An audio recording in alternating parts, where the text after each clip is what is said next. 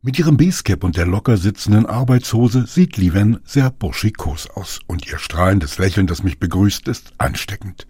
Sie und Ute Dingler, Pfarrerin und Referentin für den Weltgebetstag im kommenden Jahr, empfangen mich im historischen Burghof der Fachwerkstatt. Liven ist nun schon sechs Monate auf der alten Burganlage, die vor einigen Jahren vollständig rekonstruiert und somit gerettet wurde. Um auf dem Himmelsfels Jugendcamps eigentlich zu betreuen, aber auch bei Festivals sind die dann dabei und helfen, erklärt Ute Dingler.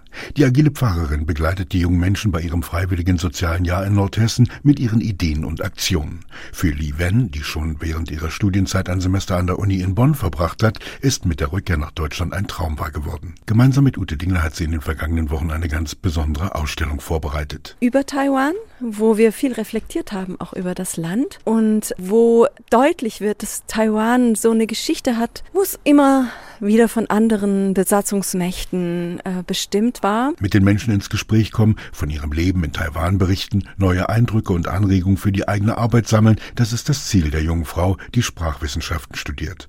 Englisch, Mandarin und auch Deutsch. Das hilft natürlich bei der Arbeit mit den Kindern. Really das wirklich Spannende in der Arbeit mit den Kindern hier ist, dass die hier in Deutschland sehr offen und neugierig sind. In Taiwan hören die Kinder sehr aufmerksam auf das, was Erwachsene sagen. Hier stellen sie Fragen. Aber das ist gut so. Es hilft auch bei ihrer christlichen Mission in Vorbereitung auf den Weltgebetstag, denn sie will reden mit vielen Menschen, will berichten aus ihrer Heimat, von den schönen Seiten ihres Landes und der Kultur aber auch von den Ängsten der aktuellen Zeit.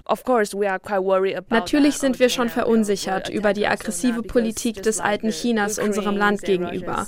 Es ist eine schwierige Situation, aber das ist es für Taiwan schon sehr lange. Nur jetzt drückt das Thema Bedrohung in die europäische Öffentlichkeit. Durch den Ukraine-Konflikt, durch den Angriffskrieg Russlands, durch das Säbelrasseln in China. Gemeinsam haben Pfarrerin und die Studentin sich ein ganz besonderes Projekt auf die Fahne geschrieben. Hashtag Bubble Tea ist ein Projekt auf Instagram Instagram, das junge Menschen aus Taiwan und Deutschland einander näher bringen soll. Ein Einstieg für tiefer gehende Diskussionen, so hoffen die beiden.